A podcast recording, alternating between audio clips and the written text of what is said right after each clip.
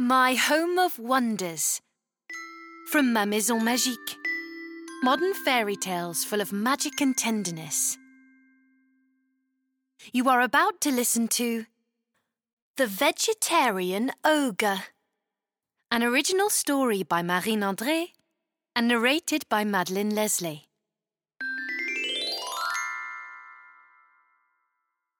It was a beautiful day. The sky was blue, the clouds had cleared, and the sun was shining through the window, making the whole room glow. Chloe was happily sitting in her kitchen. She had just come back from the park, where her mum had taken her on a bike ride, and now she was enjoying a snack. Mmm, yummy, she said with delight. Thank you, Mummy, for making these crepes. After gobbling two of them, filled with homemade jam, she sipped a large mug of hot chocolate and glanced at the fruit basket.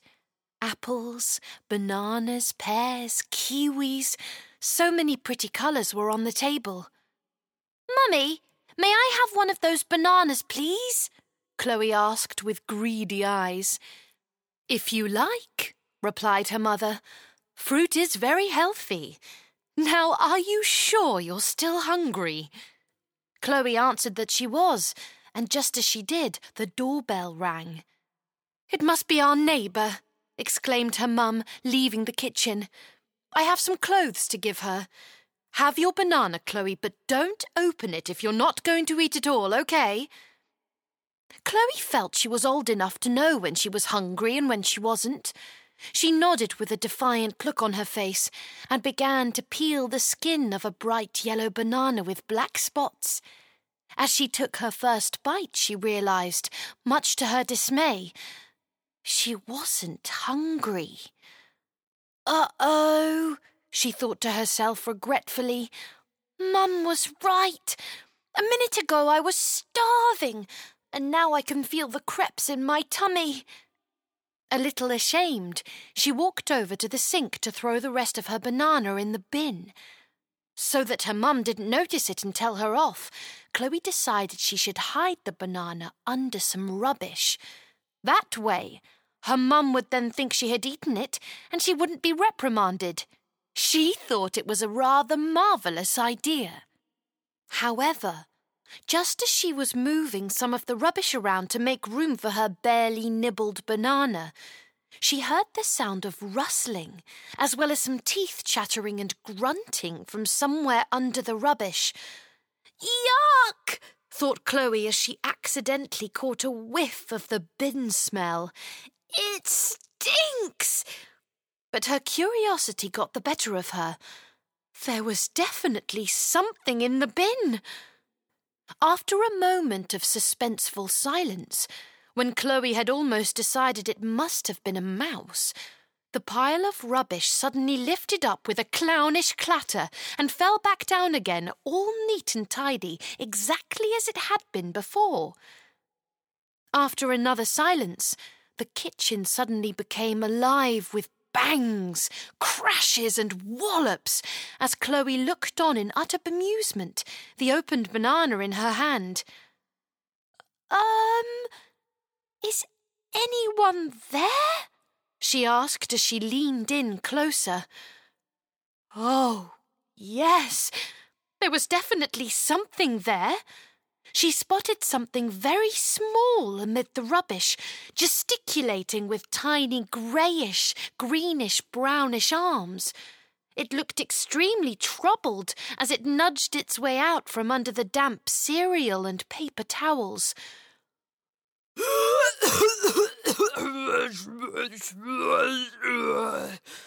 He was coughing and grumbling as he lifted his arm from under a dirty wrapper. He finally landed on the top of the pile of rubbish in front of Chloe and grumbled. I beg you, don't add that to this pile. I can't bear it any more. Chloe looked at him. His forehead was lined with deep wrinkles, his cheeks and chubby fingers marred with tiny bumps, and his skin looked rough like sandpaper. She wondered what kind of a strange creature he might be, when suddenly she stepped back and closed her eyes. Her voice broke out in a scream. Ah! But you are an ogre! She wailed, closing her eyes in horror. You've come to eat me! It was the sound of the little man's mocking laughter that made her dare to open her eyes again. oh, come on, little human. Where do you come from? You have to keep up with the news. Ogres haven't been eating humans for hundreds and hundreds of years. We've become vegetarians. There was a sincerity in his voice that calmed Chloe almost immediately. Oh, really? So you eat fruit and vegetables? she asked. That's crazy.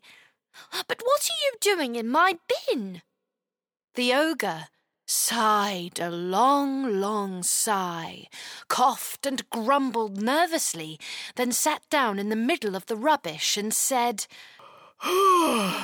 Little member of the human race, I've come to enlighten you about something important. You see, that banana you are holding in your hand could be my meal. Chloe's shock turned into happiness, and she smiled. Oh, you're here for food. Well, that's all right then. If you want, I'll throw away big pieces of fruit more often and. No, Richard Absolutely not, little human. You misunderstand. Listen to me. The ogre seemed urgent and frightened. Yes, you're right. My ancestors sometimes ate little children.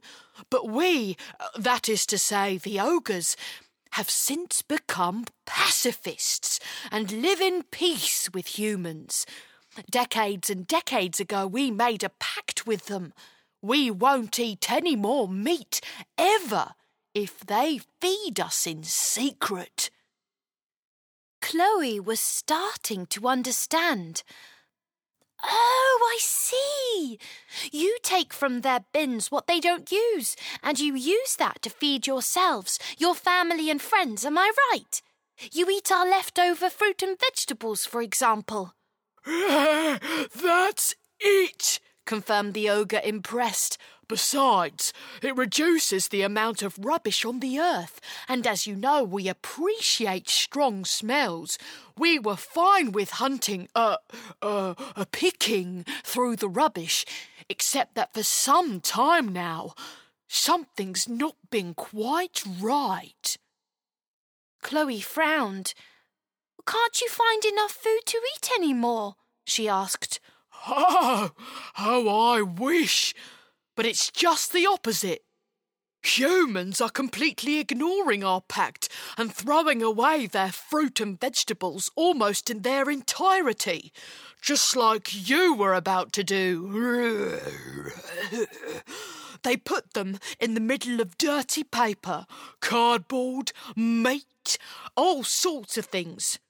It's awful for us, we can't sort it out, and believe me, eating a piece of banana that has touched bleach, dust, and mouldy fish residues is not good at all. Chloe tried to imagine what that disgusting taste was like and felt sorry for him. What's more, have you seen my little body? Or maybe an ogre, but if there are too many fruit and vegetable scraps, I can't possibly devour it all. Oh, oh, I feel sick to my stomach, and your bins are filling up, filling up, and no one knows what to do with the waste, which makes the earth very upset. Chloe didn't fully understand what this had to do with the earth. Oh, Mr. Ogre, I'm so sorry, but uh, what does this have to do with the earth? The ogre sighed and rolled his eyes. Any fruit or vegetable is formed with air, water, and earth. It takes days and days to grow and lots of care. And most importantly, the power of the sun. Fruit and vegetables flourish when they are outside underneath the blue sky, much like you do. Huh. Uh, okay, replied Chloe, still a little confused. Well, the earth provides energy, a lot of it, to make them grow. And if no one uses them as they should be used, in other words, to feed themselves, the earth can run out of energy. And wouldn't that be a shame? Our planet can't keep growing things if it doesn't have any energy left. Right. Oh, I think I understand now. What can I do then to help restore energy to the earth? Chloe asked, concerned. The ogre smiled at last and asked, Do you know what compost is, Chloe? Chloe didn't know, but she asked him to explain. Well, it's a form of magical garbage, of sorts. Just as you put your plastic or cardboard in the recycling bin, you can put your fruits and vegetables and peelings in a separate bin or pot. It's called the compost bin. Oh, OK, said Chloe. So you'll eat better tasting meals that haven't touched a lot of bad stuff, right? The ogre laughed a little, grunted, and said, sure, but more than that, if you throw a fruit in a compost bin, it will have the chance to rot nicely with vegetable peelings and other rubbish that comes from nature. My friends, the ogres, will then happily chew them up and they will turn them back into a kind of sludge, like potting soil. I see. Like soil for plants? Chloe asked. Uh, exactly. And that allows other plants or fruits to grow in it. This is what compost is all about. Wow. Chloe was impressed. It's like they have a second life, a second use, so it's beautiful. Huh, do you think I can get Mum to do that? We'll put it in the yard afterwards, or. The ogre grunted and suddenly looked panicked. Oh, blimey! A mother? I didn't realise there was one around. We ogres are very scared of them, so I'd better be off before I bump into her. Anyway, if she didn't want to use compost, at least try not to waste too much food. It causes me indigestion. No sooner had he said these words he disappeared. Chloe leaned over the bin and said, I promise, Mr. Ogre, I'll make sure I throw away as little as possible. When Chloe's mum came back into the kitchen, Chloe told her firmly, I'm so sorry, Mummy. You were right. I'm not hungry anymore, but maybe we can keep the banana in the fridge for tonight. Or make some compost. Uh, uh, compost? Chloe's mum was surprised and proud to hear that her daughter cared about being environmentally friendly. She laughed and asked, oh, But where did you hear about compost? That is a great idea. We should sort our vegetable scraps now. Since then, Chloe has been careful not to throw away too much fruit or vegetables because she has realized their importance. They need time to grow You have been listening to The Vegetarian Ogre, an original tale by Marine André and read by Madeleine Leslay. If you liked this episode, then please share with your friends and drop us likes and comments. And to find out about our next stories in English, go to your usual podcast player every Saturday. This was My Home of Wonders from Ma Maison Magique. Modern fairy tales full of magic and tenderness.